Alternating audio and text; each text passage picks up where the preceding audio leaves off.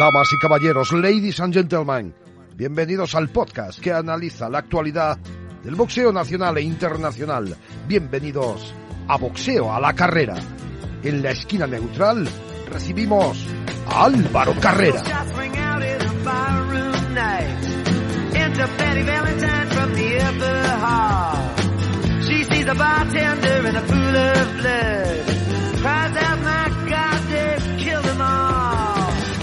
Hola, ¿qué tal amigos? Bienvenidos al quinto podcast de Boxeo a la Carrera. Continúa el confinamiento en España y en muchos países latinos comenzó también la semana pasada. El mundo está parado y como no, la industria del boxeo está en el mismo saco. Para hablar de la situación de nuestro deporte y de muchos temas relacionados con el Consejo Mundial de Boxeo, hoy hablo con su presidente, Mauricio Sulaimán. Después viajaré a Ponferrada, donde John Fernández está pasando el confinamiento. Con él hablaré de sus planes, y es que su futuro pintaba muy bien, pero como el de todos está estancado. Para cerrar el programa volvemos a la casilla de salida, a medias. Si con Mauricio Sulaimán analizo la industria del boxeo a nivel global, con Carlos Utrilla, periodista y miembro del Comité de Boxeo Profesional, hablo de cómo se queda el boxeo ahora mismo en España. No hay competición a la vista, pero sí muchas ganas de amenizaros un buen rato de vuestra semana. Por ello, vamos a hablar de boxeo y como siempre, vamos a hacerlo a la carrera. Comenzamos.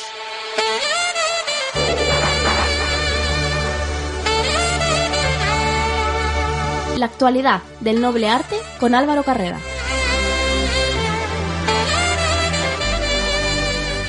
El coronavirus está golpeando a todo el mundo y como no el boxeo también es parte afectada. Toda la competición está parada, lo que supone un estancamiento muy importante de la industria. Para hablar de todo ello, el primer protagonista de este podcast de esta semana es el presidente de uno de los principales organismos del boxeo mundial, Hablo de Mauricio Suleimán, presidente del Consejo Mundial de Boxeo. Ya nos escucha. Hola Mauricio, ¿qué tal? Muy buenas tardes, noches, días. Estamos en un mundo donde los horarios ya no existen, donde ya la vida como la conocimos ha cambiado momentáneamente. Hay que tener mucha fe, tranquilidad y paciencia porque todo va a regresar a la normalidad algún día.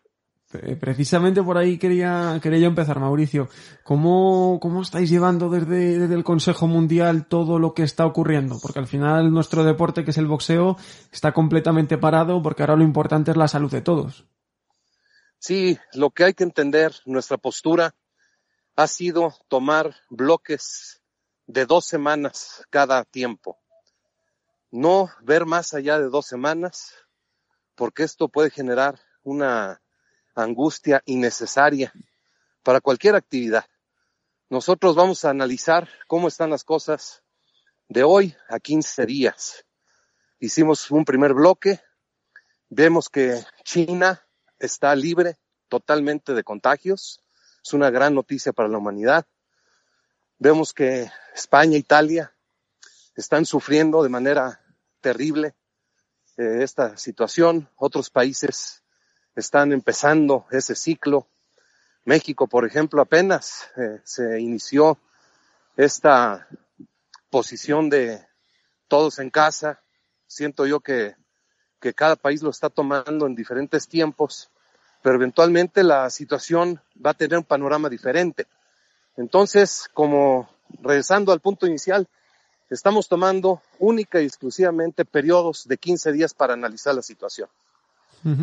Eh, esos periodos de, de 15 días obviamente es una pues es un buen plazo porque todo cambia muy rápido con, con esta enfermedad y con todas las medidas de, de, los países pero en términos globales viendo cómo ha afectado a China el tiempo que han estado viendo ahora cómo estamos en Europa eh, ¿cómo crees que va a afectar esto al boxeo? porque al final estamos hablando de que por lo menos en Europa ya estamos viendo que hasta mayo eh, seguramente no haya competición y en Estados Unidos apunta a que, a que todo será igual ¿cómo afecta eso digamos quitarle tres meses a, a un año natural al boxeo?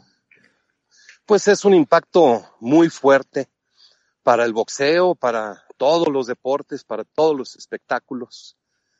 Va a ser una recuperación paulatina, porque también hay que considerar la afectación económica al consumidor.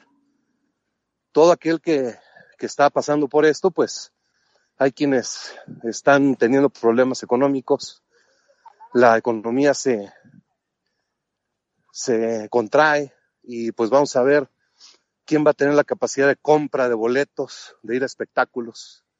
Pero, repito, yo estoy seguro que esto va a mejorar muy pronto. Y lo que estamos haciendo es hablar con todos los promotores, todos los campeones, para que ellos tengan la seguridad de que los vamos a apoyar. Eh, como tú sabes, en el boxeo hay periodos obligatorios, peleas mandatorias. Cada división se va a revisar y vamos a ajustar los tiempos para que no exista ninguna injusticia. Ahí quería yo, porque al final hay muchos campeones que ahora mismo no, no pueden entrenar.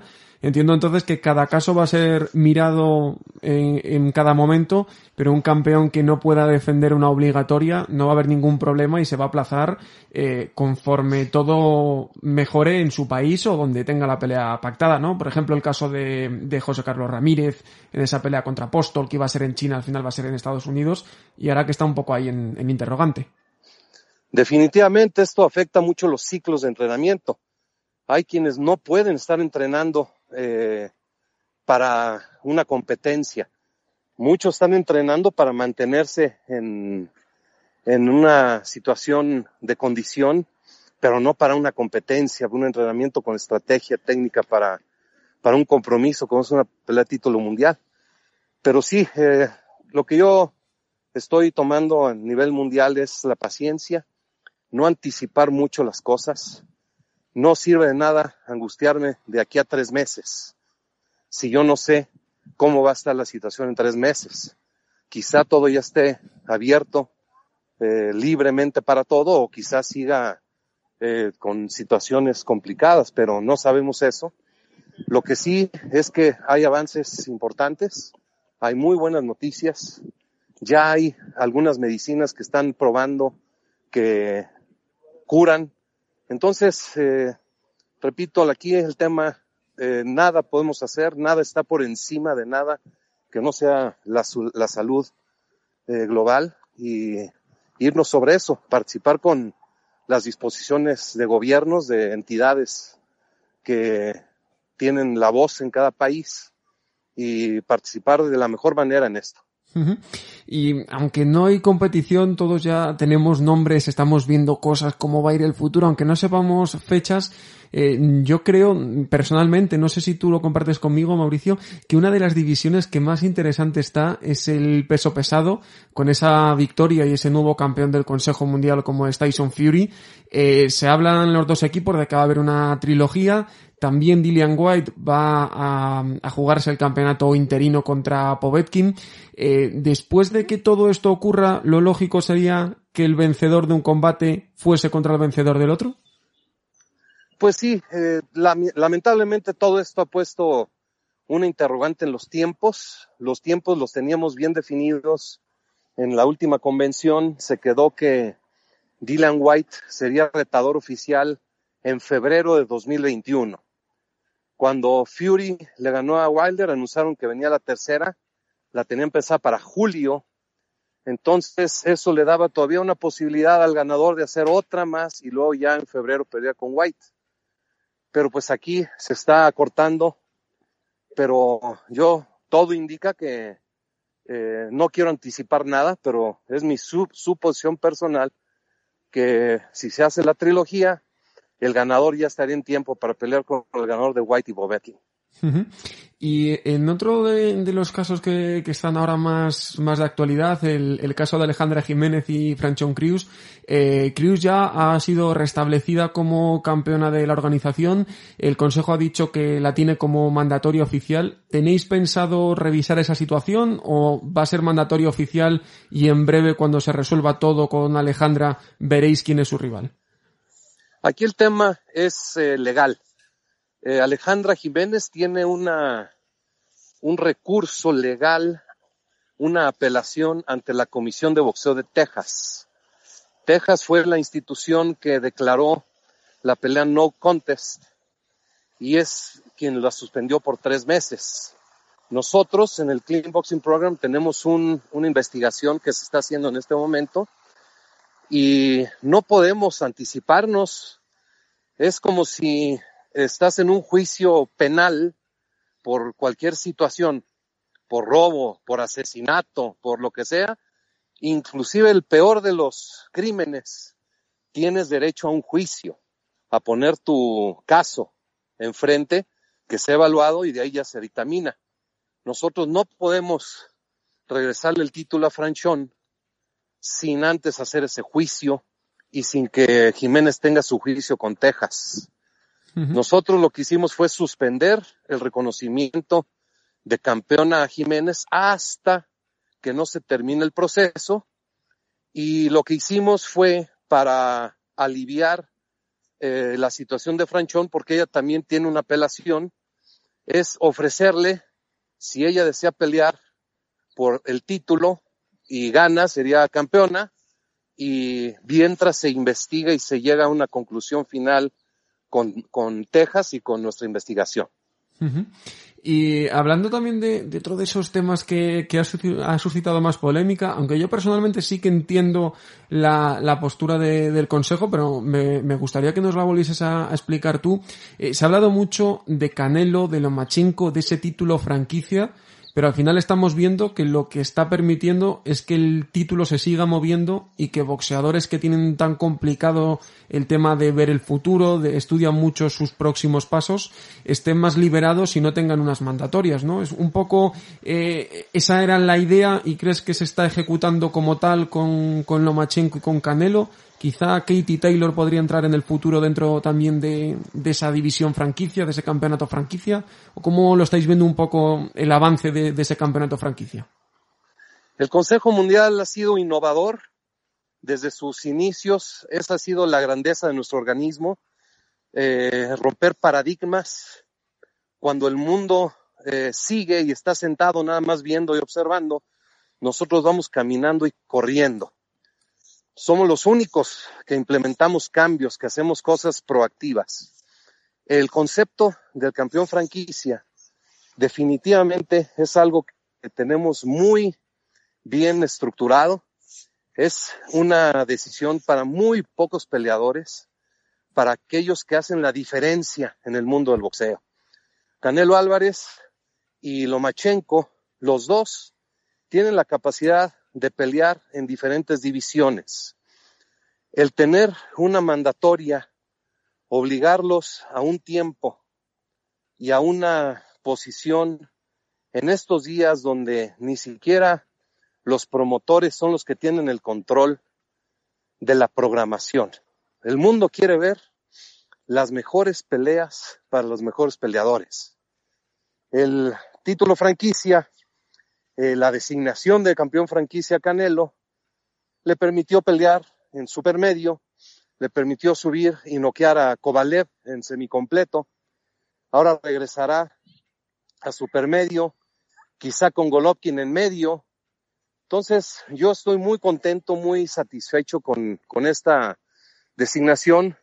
Ha tenido algunas críticas, yo lo entiendo y las acepto, pero eh, como organismo nos quedamos con, yo prefiero tener millones de aficionados felices de ver una gran pelea a un puñado o algunos cientos de aficionados o medios de comunicación inconformes porque existe una designación de franquicia.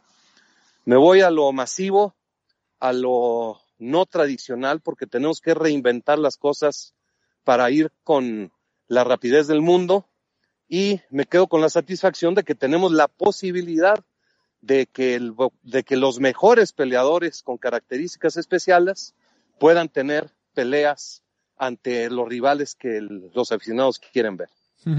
Y um, antes de hablar de, cosas más agradables, que yo de verdad que quiero hablar con temas que no sean tan, tan polémicos, pero yo creo que el último que nos queda es, eh, se han aplazado finalmente los Juegos Olímpicos. Eh, el, Consejo Mundial de Boxeo había mostrado una postura en contra de que los profesionales fuesen a los Juegos. Los profesionales que lo están intentando están fracasando en el intento. Eh, ¿Cuál es la, la, postura? ¿Va a variar eh, porque se retrase la fecha o la postura del Consejo va a ser la misma? No, de ninguna manera. Es imposible variar esta postura porque va en contra de todo. Va en contra de la Carta Olímpica, del sueño olímpico, va en contra de esos jovencitos, de esas niñas que sueñan con representar a su país y llevarles una medalla. No puede uno considerar a profesionales en el boxeo mientras no pongan algún límite. Porque como está la postura, eh, la regla en este momento es no hay distinción entre amateur y profesional y no hay distinción entre los profesionales. O sea que puede ir un boxeador de cuatro rounds, uno de ocho rounds, o puede ir el Canelo o Lomachenko. Imagínate al Canelo o a Lomachenko o a Tyson Fury o a Wilder peleando con un amateur, amateur puro, que apenas va haciendo ese proceso del cual esos mismos grandes estrellas pasaron. Es como poner a un catedrático eh, ganador del premio Nobel en literatura a una competencia con un jovencito que está en la universidad estudiando literatura. Esto se trata, ah, y también los profesionales que han intentado ir al proceso han sido, eh, con excepción de Persun, que es una gran peleadora, todos los demás han sido boxeadores de muy bajo perfil profesional o profesionales ya acabados, que ya estaban de salida. Entonces, eh, es lógico que no me preocupa. Y qué bueno que hayan perdido así, ojalá desanime a, a todos aquellos que hayan tenido la intención. Por ejemplo, las argentinas eh, que fueron, fueron engañadas. Argentina eh, les ofreció ayuda económica y becas y no sé qué otras cosas. por ejemplo, a Erika Farías, que ya fue campeona mundial, pero ya va en bajada absoluta de su carrera, ella ya no tiene posibilidad, viene de perder dos peleas de título mundial, no tiene posibilidades ya de hacer una carrera, entonces aprovechó. Y, hablando ya de, cosas positivas, Mauricio, eh, un nuevo campeón que lleva poco, poco tiempo siendo campeón del Consejo, que a mí personalmente me gusta y, cuando, cuando sus peleas con, con Tinín Rodríguez, buen, buen amigo tuyo, eh, nos encanta, es el Rey Martínez. Es un chico joven que ya es campeón del mundo. Desde el Consejo, ¿qué futuro le veis? Porque desde fuera le vemos un gran recorrido al Rey Martínez es un peleadorazo y el futuro eh, realmente está en sus manos. Si él se mantiene eh, humilde, si él se mantiene trabajando fuerte, alejado de las tentaciones que te trae la fama y el dinero, tiene un futuro brillantísimo, porque es pegador, tiene un estilo comercial, va para adelante, aguanta, y también eh, una muy buena esquina con Eddie Reynoso y con Mauricio, el Chale. Entonces, eh, tiene un futuro brillante, pero sí es frágil porque todo boxeador joven, cuando llega el dinero, llegan las tentaciones, pues es demasiado lo que, lo que puede suceder. Y otro, otro boxeador que, que, también se apellida Martínez, pero que en este caso está de regreso y que, que también tienes buena relación con él, Sergio Maravilla Martínez, que, que vuelve a la escena al ring. Eh, ¿cuál, ¿Cuál es tu, tu opinión sobre su vuelta? ¿Esperas que pronto pueda estar disputando un cinturón verde y oro? Sergio es mi hermano del alma, yo lo quiero muchísimo. Tuve una la fortuna de vivir íntimamente sus momentos eh, importantes en el boxeo, unas reuniones privadas con mi papá, con Miguel de Pablos, con Samson, en las que se trató de formar su carrera de manera inteligente. En su momento hubo problemas y quejas con el tema del cinturón diamante, pero eventualmente se logró el objetivo que era que él peleara con Chávez y que lo venciera y su carrera se fuera al, al universo. Sergio es una persona que perdió el título porque ya no estaba arriba del ring. Problemas de rodillas terribles. Cuando él peleó con Coto, no tuvo la mínima posibilidad de, ganar porque él no podía moverse arriba del ring. Sergio eh, no es joven, él ha tenido muchos problemas eh, físicos eh, con sus manos, sus piernas, sus rodillas. Él es un guerrero y no es justo que él se haya ido al retiro después de haber sido noqueado por Coto. Entonces yo entiendo esa espinita clavada que él tiene de querer regresar al ring. Yo solamente le pido a Dios que sea una pelea con todos los riesgos medidos, porque él tiene una vida envidiable, tiene dinero, tiene fama, tiene trabajo, él es eh, un, un líder de opinión, un líder de los jóvenes, tiene una gran vida por delante y el boxeo, un golpe puede cambiar todo. Y por último, Mauricio, eh, voy hilando nombres, ¿no? De, de, Martínez a Martínez y de Sergio a Sergio. Sergio García, el español, está nombrado a una eliminatoria mundial de, del Consejo Mundial. Eh, con todo esto, obviamente los plazos los desconocemos todos, pero ¿crees que, finalmente, después de que él defienda al europeo y de que su rival pelee, podremos verle este año ya mirando directamente al título? ¿Qué, opinión tienes de Sergio? Y no sé si tienes otro boxeador que digas, dentro de poco España volverá a tener un campeón verde y oro. Sergio es un gran muchacho, gran peleador. Eh, ha tenido eh, mucha actividad en Europa como campeón de Europa eh, también ha tenido obligaciones mandatorias, regresando al tema del famoso franquicia. Muchas veces las mandatorias no cumplen con el, con el propósito. Muchas veces hay mandatorias que realmente no tienen el mérito y solamente desvían la evolución y el avance de un boxeador. Eh, la Gárraga, peleadorazo, muy popular, tiene oportunidad de regresar. Y pues sí, García, eh, cuando reanude la actividad normal del boxeo en el mundo, él, yo creo que va a seguir con su obligación de la europea y ya veremos cómo el ciclo de esta división se va eh, manejando para que él tenga su pelea eliminatoria por el Consejo. Pues ojalá que, así sea y que pronto los españoles vuelvan a estar peleando por, por esos cinturones del Consejo. Mauricio, muchísimas gracias por, atendernos y por también transmitirnos la, fuerza aquí España en estos momentos difíciles. Muchas gracias, que Dios los bendiga, ánimo, todo pasa, eh, estamos reseteando el mundo en todos los sentidos.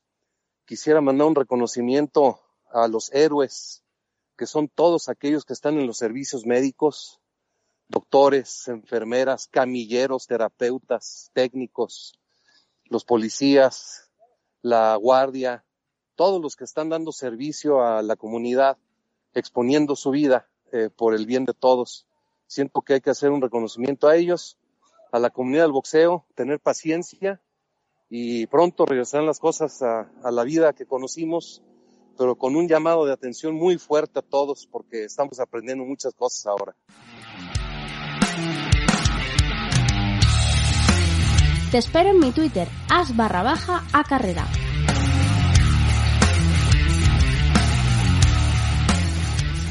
El pasado 27 de marzo se cumplieron cinco años del debut profesional de John Fernández. Se estrenó en el boxeo rentado con solo 19 años. Ahora, un lustro después, es uno de los púgiles más destacados del panorama nacional. El futuro pinta bien. Y para analizarlo ya me escucha John Fernández. Hola John, muy buenas. Hola, ¿qué tal? ¿Cómo vas llevando este, este encierro que, que, todos tenemos? Imagino que para una persona tan activa como, como tú, un deportista de élite como, como con todos los que hablo, supongo que será más difícil eso de estar tantas horas en el sofá, ¿no? Sí, yo creo que al final, como todo el mundo, ¿no? Al final estamos un poco ya aburridos y también yo creo que cada vez con un poco más de miedo, en vez de con menos, yo creo que cada vez un poco más porque se están viendo más casos, más muertes y al final en la televisión solo hablan de eso y ya es un poco, yo creo que estamos todos un poco saturados. Sí que es cierto que bueno, que a los deportistas nos toca también estar sin poder hacer nada de nuestro trabajo o lo poco que podemos hacer en casa, entonces es un poco frustrante, pero bueno. Bueno, una, situación que, que, todos estamos llevando, pero vamos a intentar hablar de, de cosas positivas. Yo creo que el, sí, sí, mejor. hablaba, hablaba yo hace nada que, que, que, tuviste ahí un aniversario, cinco años desde que debutaste como profesional. ¿Cómo pasa el tiempo de rápido, no? Además, subiste tú una foto a redes sociales que se veía el John del debut y el John de ahora. ¿Cómo, cómo has cambiado en cinco años, eh? Sí, sí, la verdad que me, me estoy haciendo viejo, me estoy haciendo viejo. No, la verdad que bueno, pues cinco años al final llenos de buenos momentos, también malos, pero sobre todo hay que quedarse con los buenos, con los títulos que hemos ganado, con las buenas peleas que hemos hecho y sobre todo con, con el camino, ¿no? Que es lo que, con disfrutar del camino, que yo creo que es al final lo que nos vamos a, todos los deportistas nos vamos a quedar cuando una vez nos retiremos, así que intentando aprovechar cada pelea, cada entrenamiento y, disfrutando. Sí, sobre todo aprovechar el camino y la evolución obviamente que, ha habido porque el, el John que debutó en, en aquel año, hace cinco años, obviamente tenía calidad, pero no está años luz el John de ahora mismo, ¿no? Sí, yo creo que son boxeadores totalmente diferentes. Sobre todo, bueno, al final, eh, cuando debutamos en pro, yo creo que a todos nos pasa que todavía tenemos un poco ese estilo amateur. Además, yo, bueno, he estado en el equipo nacional un tiempo haciendo concentraciones y tal. Entonces, bueno, siempre tenemos un ese boxeo un poco más olímpico y luego, pues vamos haciéndonos también, cuanto más saltos tienes que hacer, pues te vas haciendo un poco más estático, un poco más fuerte, un poco más, también hombre, ¿no? Al final debuté con 19 años. Yo, sobre todo, lo que recalco en las dos últimas peleas que he hecho, sobre todo la de o ya que duró los 10 asaltos, es que me vi como esa evolución un poco a hombre ya. Entonces, bueno, sí que ha cambiado mucho. Mira, esa, esa evolución precisamente, eh, hablaba yo con Tinín después de, de, la pelea y lo hablaba también con, con, Diego Vázquez y le decía, es que Diego, yo hoy a John ya lo he visto un boxeador de, de ese, el cambio a ese a hombre, sobre todo también físico, ¿no? Porque al por final... Eso, por eso he dicho esa palabra, porque sé que la dijiste tú. Eh, ¿ves? qué, bien, qué bien y la íbamos, porque sobre todo en ese cambio físico, ¿no? Porque al final tú estabas en el superpluma, te, te exprimías mucho, ahora has podido ganar un poquito de, de masa muscular y, y se nota sobre todo una fisionomía bastante distinta. Tú también imagino que te notas más fuerte, ¿no? ¿Cómo, cómo, cómo ves ese, esa transformación? Sí, sobre todo yo creo que es al final eh, el acumular trabajo, ¿no? Es lo que hablo muchas veces con mi probador físico, con Adolfo, que cada vez estamos trabajando, llevamos ya un año y medio trabajando juntos, ya se va notando el cambio, ese acumular el trabajo, un trabajo diferente al que estaba acostumbrado y yo creo que, que bueno, eh, juntar eso con, pues, con la parte de boxeo, con que también me voy haciendo mayor, eso es obvio, al final muscularmente también vas madurando, pues sí que sí que noto un cambio estos últimos meses, la verdad. Y también un cambio en, en, tu en tu vida, ¿no? Porque de, haber estado en Bilbao te, te, viniste a Madrid, luego ahora estás asentado en, en Ponferrada. Eh, ¿Qué es lo que te ha dado Ponferrada también a nivel personal para que hayas decidido quedarte allí y se te vea tan tan a gusto y tan cómodo? Bueno, sobre todo encontrar como mi sitio, ¿no? Estoy muy a gusto con la gente de aquí, con Diego, con toda la gente del gimnasio. Al final, bueno, eh, me siento muy a gusto y eso al final, la parte personal influye en, en la parte deportiva también, yo creo. No, yo creo no, estoy seguro. Y, que se come mucho mejor que en Madrid, también eso, eso te lo digo yo también. Pero tampoco puedo, tampoco puedo comer mucho, tampoco puedo comer mucho. Bueno, pero cuando puedes seguro, seguro que, que viene bien. Y John, eh, hablábamos a, a, para a, a, principio de año y me decías tú que, que, bueno, que este año sobre todo querías más regularidad, ¿no? empezaste con, con la idea de pelear en febrero y luego había otras cosas por ahí por delante. Y ahora justo boom, el parón que no ha sido culpa de nadie y realmente todos lo estáis sufriendo, pero ah, no sé cómo a nivel mental también lo, has llevado tú porque dices, joder, ahora este año que sí que estaba al 100%, que no tenía esos problemas que habías tenido eh, físicos en el año anterior, ahora justo este parón que por lo menos, por lo menos, eh, hasta verano yo creo que nos permitirá pelear casi a ninguno. Mm, ya, ya, la verdad que, que lo que decíamos antes, ¿no? Que, que me daba el Bierzo, pues el, que me dado un Ponferrada, pero al final ese el estar a gusto conmigo mismo, eh, esa madurez que he conseguido, pues me ha hecho que, que, lleve bien esto, ¿no? Si llega a ser el John Fer de hace un tiempo, la verdad que, que hubiese pensado que el mundo está en contra de él, por eso ha pasado lo del virus y que no puede tener regularidad. Y bueno, la verdad que por esa parte se nota también que, que he madurado no solo físicamente. Y entonces, pues bueno, como es una cosa que no, no tiene remedio, pues estar tranquilo y cuando se pueda estar al 100% para poder usar lo antes posible. Y mirando, mirando ese futuro, había un combate programado en, en marzo, eh, justo creo que, que, era el pasado fin de semana, si, si no me falla la memoria, en Estados Unidos, que al final declinasteis porque había opciones por ahí muy buenas Obviamente ahora eh, todo está parado, entonces todo lo que se había tejido eh, es, vamos a hablar por hablar, ¿no? Pero esa opción ya de Estados Unidos, hacer cosas grandes, no sé qué es lo que más te motivaba en ese momento, eh, imagino que fue algo consensuado, que el equipo y tú pensasteis que, era mejor la, otra opción que al final no, se ha podido dar, pero bueno, lo de Estados Unidos al final tampoco se, se habría dado. Sí, bueno, ninguna de las dos se hubiese dado y al final, como te has dicho, no fue una cosa consensuada. Todo el equipo hablamos de las dos opciones que barajábamos y pensábamos que la mejor era la que habíamos tomado, pero bueno, dada la circunstancia, pues ni una ni la otra. Y cuando todo esto vuelva a la normalidad, ¿cuál es un poco el plan que os planteáis o de momento hasta que no haya algo definitivo? Eh, me, refiero que tú sepas que puedes volver a entrenar tal día, eh, no vais a pensar nada para tampoco marcaros unos plazos que os generen ansiedad que luego al final mm, puede que no, que no sean verdad porque el, gobierno no lo permita. Pues mira, no sé si mi equipo, Maravillabos y Euskobos están hablando de algo, pero si te soy sincero, como tú has dicho, es mejor.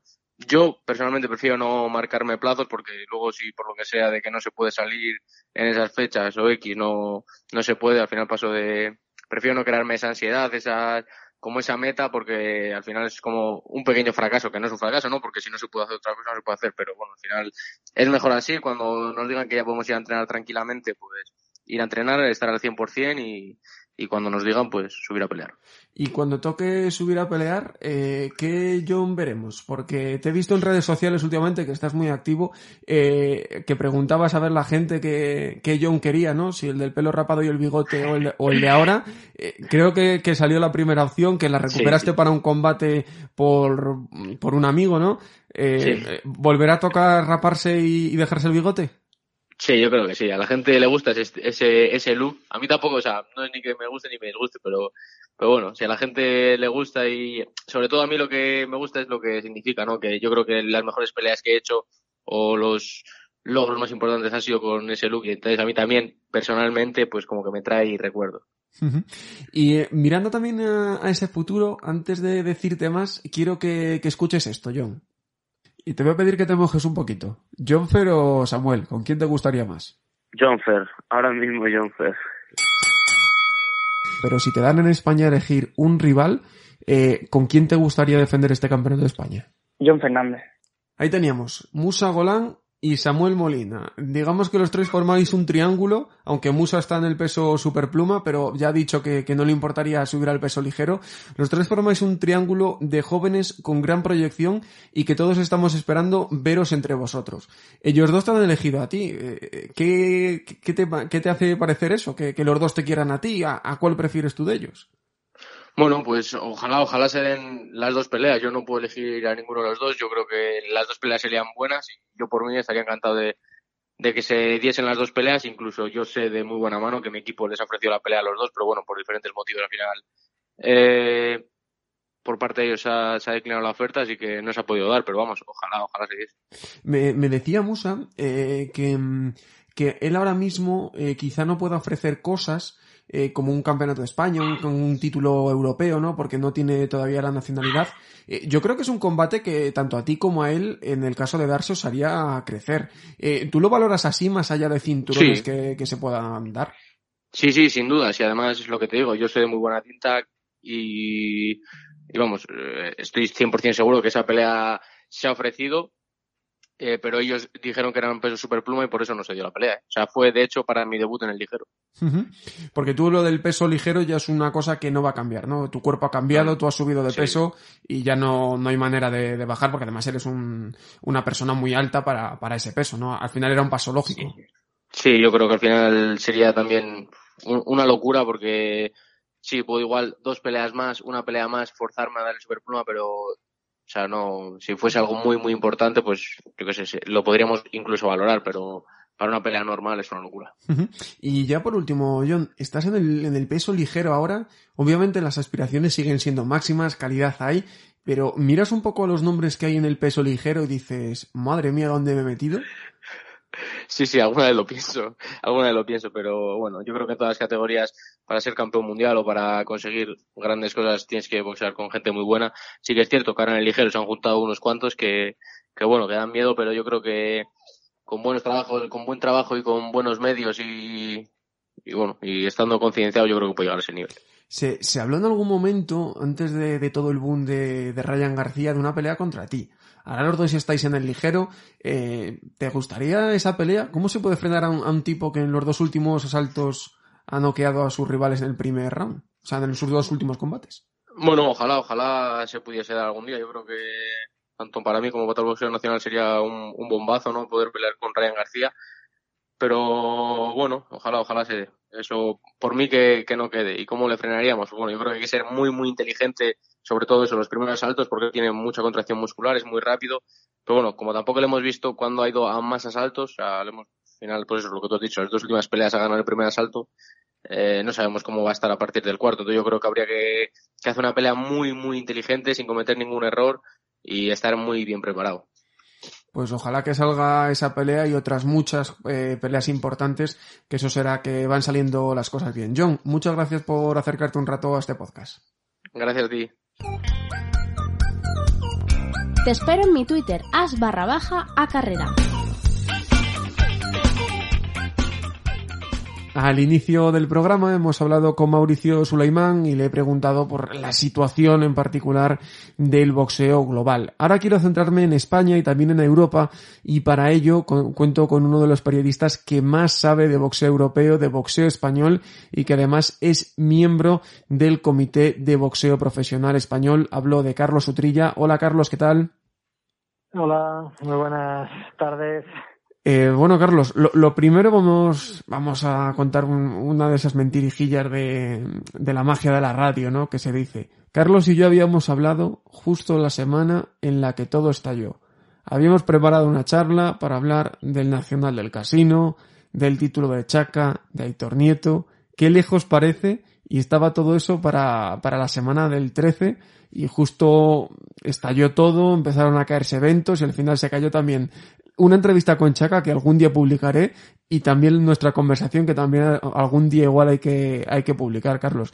Qué mala suerte, pero bueno, mala suerte en el sentido de teníamos un gran mes de marzo y al final el deporte es lo de menos, pero se ha quedado también muy, muy descafeinado y sin ningún evento y veremos a ver cuándo cambia esta situación. Sí, teníamos eh, un mes de marzo y luego prácticamente de aquí a verano eh, teníamos eh, lleno de fechas, llena de disputa de combates importantes y ahora mismo todo se ha paralizado. Eh, hay cosas más importantes, la lucha por la vida de, Obviamente. de, de mucha gente se ha paralizado. Creo que saldremos, no sabemos cuándo. Eh, y va a ser difícil que esperemos que en septiembre hubiera normalidad en, en cuanto a agenda de, de boxeo. Antes eh, quizá haya algún combate, pero hay que hay que valorar como, como todo el mundo sabe las cosas. Primero, cuándo eh, se va a tener controlado el COVID-19, después el periodo de transición que exista y en los mejores deseos yo creo que puede ser para junio, julio. Eh, siempre han sido julio, un mes y agosto, y sobre, y sobre todo agosto y luego septiembre, meses de poca actividad por cuestiones de vacaciones. Con lo cual yo creo que hasta septiembre, octubre no vamos a tener un, y toco madera, un, en plena agenda, eh, no sé, con muchas incógnitas, como que ocurre con todos los campeonatos de Europa, eh, de España. Sí, obviamente, yo lo he comentado varias veces en estas semanas, ahora mismo el deporte es lo menos importante de, de las cosas importantes, que, muchas cosas le damos, le, muchas veces le damos importancia demasiada al deporte, pero en este caso, Carlos, eh, me parece muy interesante eso que, que tú dices, primero ver cuándo todo esto se termina, después hay que darle a los boxeadores un, periodo, un periodo de adaptación de aproximadamente dos meses, lo hablaba yo también en este espacio con Joana Pastrana, con Javier Gallego, más o menos dos meses y a partir de esos dos meses empezar a pensar. Primero, mm, que no va a ser que se levante la cuarentena y vida normal como estábamos acostumbrados hasta hace un mes, no va a ser así. Y luego, segundo, mm, muchos de los promotores basan parte de sus ingresos en un gimnasio un gimnasio que va a estar cerrado. Por tanto, hay que ver también la economía de los promotores que también a veces se ven ayudados por instituciones o, por empresas que también hay que revisar su economía y luego la economía de la gente. Por tanto, yo creo que el, plazo ese que decías de septiembre, eh, como dices tú, tocamos madera, esperemos que se pueda cumplir porque sí que es cierto que en España la situación no pinta muy bien porque otra opción es hacer shows a puerta cerrada, pero obviamente mm, en España es inviable. Sí, exactamente. No sé, los donde puedan hacerse, yo creo que si todo se normaliza, Estados Unidos, eh, algunos combates de Reino Unido, donde existan, donde existan los contratos televisivos fuertes, pues hay, hay unos contratos que cumplir con un, un número de eventos y quizá no se puedan incluir los combates más grandes, pero sí una serie de, combates que prácticamente tiene cubierto con el dinero televisivo.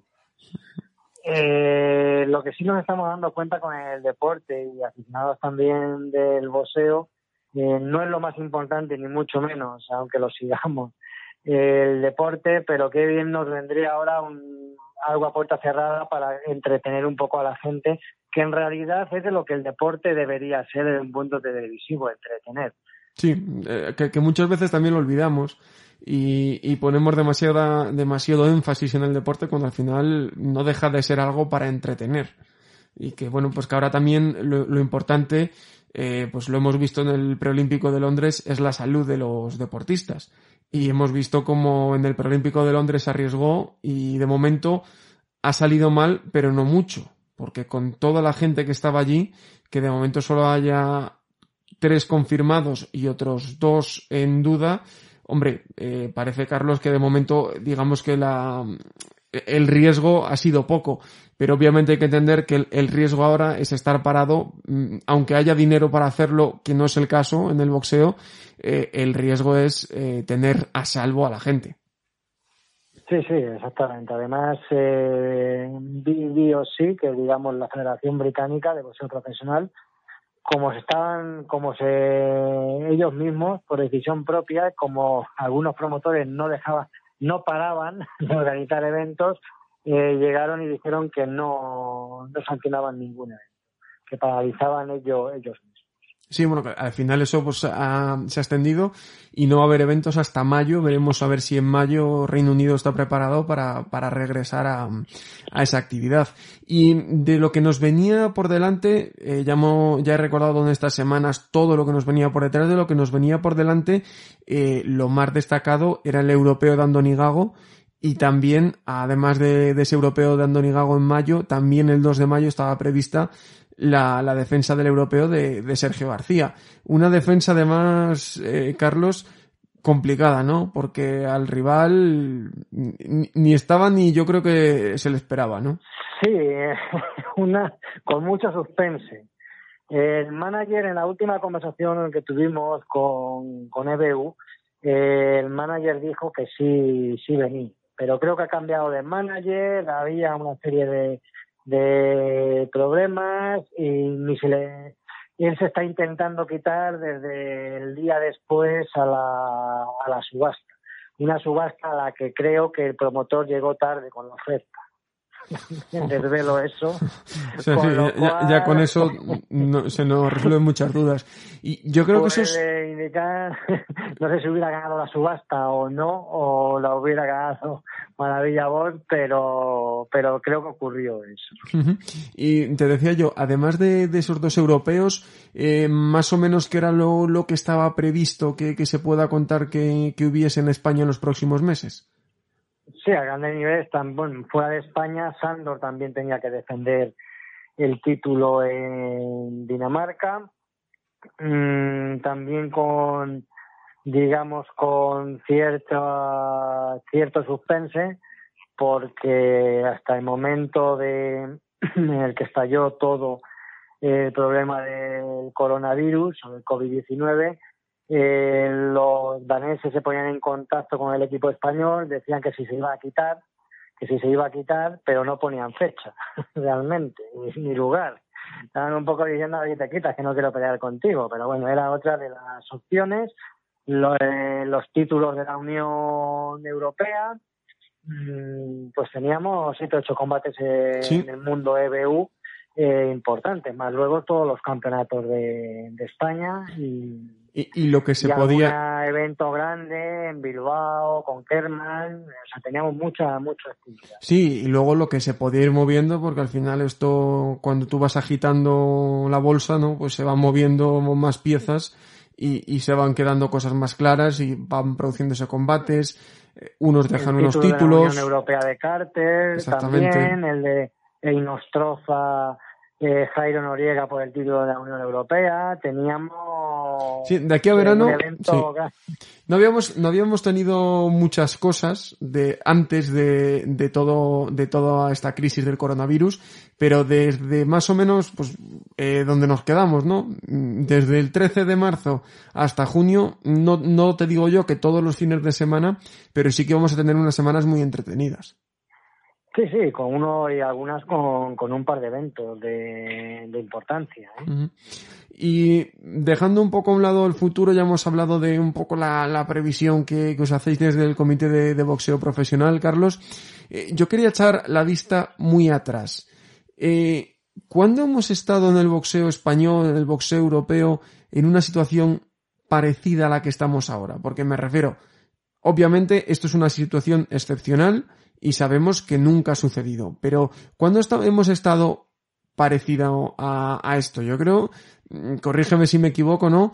Eh, una, situación de paro total solamente en la guerra, ¿no?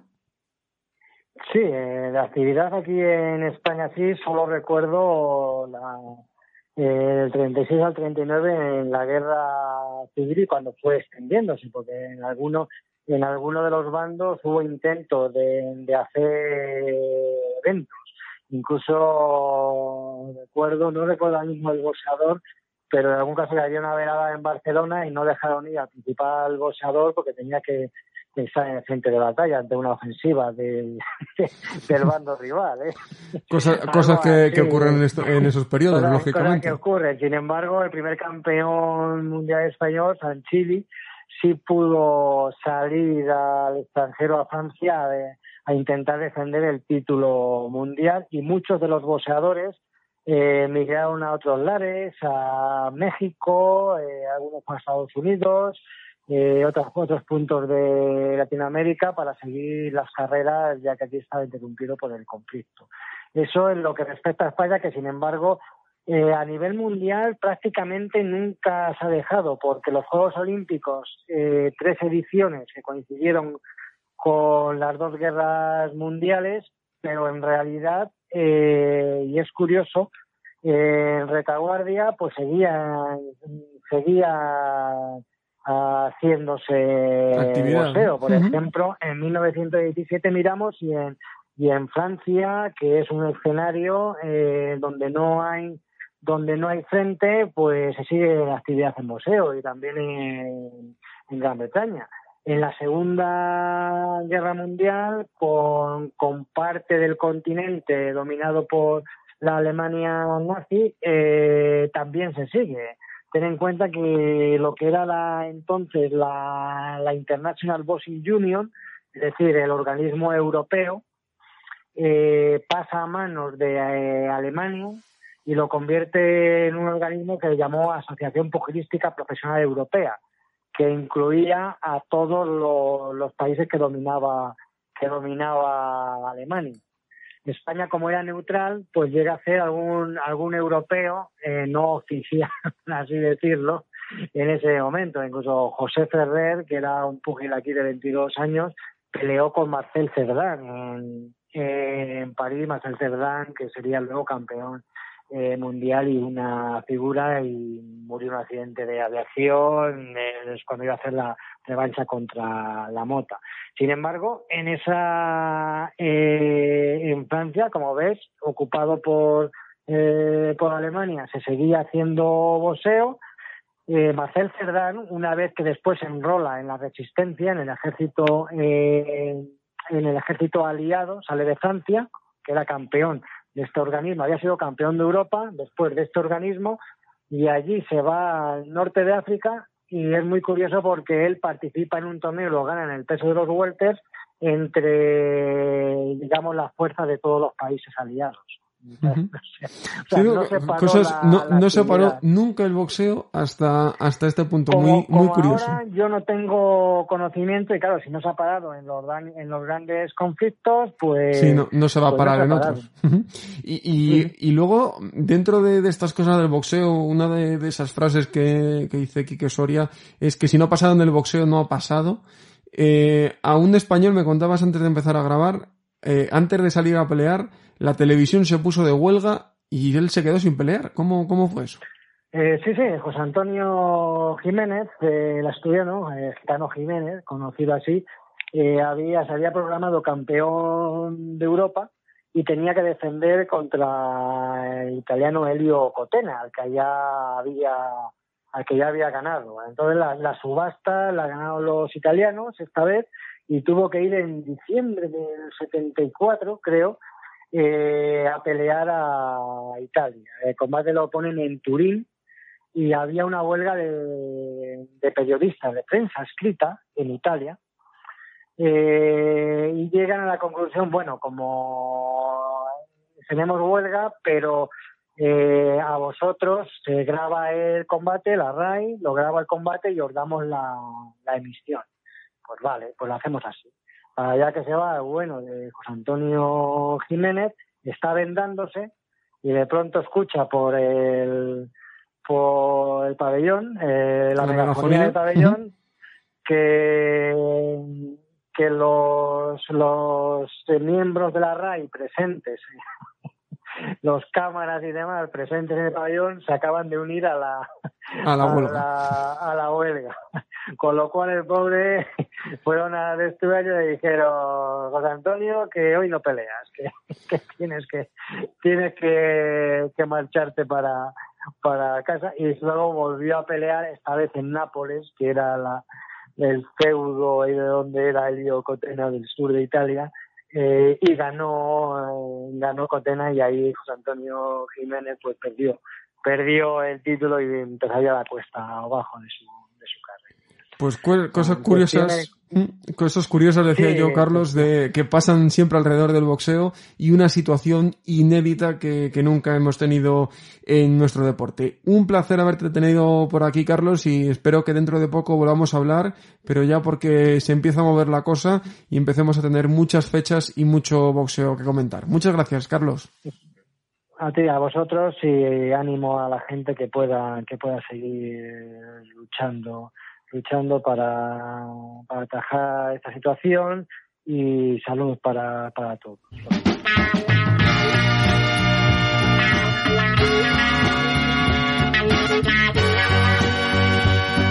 Último salto en boxeo a la carrera. En las últimas semanas la vida nos ha cambiado a todos en un abrir y cerrar de ojos y uno de los muchos ejemplos es que hoy tendríamos que estar hablando de uno de los fines de semana más cargados del año y no hemos tenido competición. Os recuerdo que para el pasado fin de semana, el pasado 28 de marzo, estaban programados en España el europeo del peso mínimo entre Joana Pastrana y Katy Díaz y el nacional del peso welter que enfrentaba a John Míguez y Jock Dixon en Reino Unido se iba a producir una de las peleas más esperadas de los últimos meses. David Abanesyan iba a defender el europeo del peso welter ante Josh Kelly. Un combate que apunta, siguen apuntando desde Inglaterra, que se reubicará el 23 de mayo en la velada de Usyk y Chisora, si también esa velada sigue adelante. Mientras, en Estados Unidos y Canadá la actividad también iba a ser muy alta en Quebec íbamos a tener a Arthur Beterbiev defendiendo los mundiales del Consejo Mundial de Boxeo y de la Federación Internacional de Boxeo del peso semipesado y lo iba a hacer ante el invicto ante el chino Fanlong Meng. Por su parte, en Estados Unidos, Virgil Ortiz se iba a enfrentar a Samuel Vargas por el cinturón WBA Gold del peso welter y Luis el Pantera Neri iba a chocar en Las Vegas contra Aaron Alameda. Todo eso lo hubiésemos comentado y por delante eso sí nos vendría un fin de semana un poquito para recuperar, ya que debido a las vacaciones de primavera en Estados Unidos, en ese país no había gran actividad. Lo más destacado del fin de semana se iba a producir en Inglaterra con la velada que organizaba Matchroom y que iban a estelarizar Lewis Riston y Miguel Vázquez. Como veis, mucho boxeo el que se nos ha quedado en el tintero y que disfrutaremos seguramente en la segunda parte del año. Pese a que sigue sin haber competición, volvemos la semana que viene con más boxeo para analizarlo, como siempre, a la carrera. Chao, chao.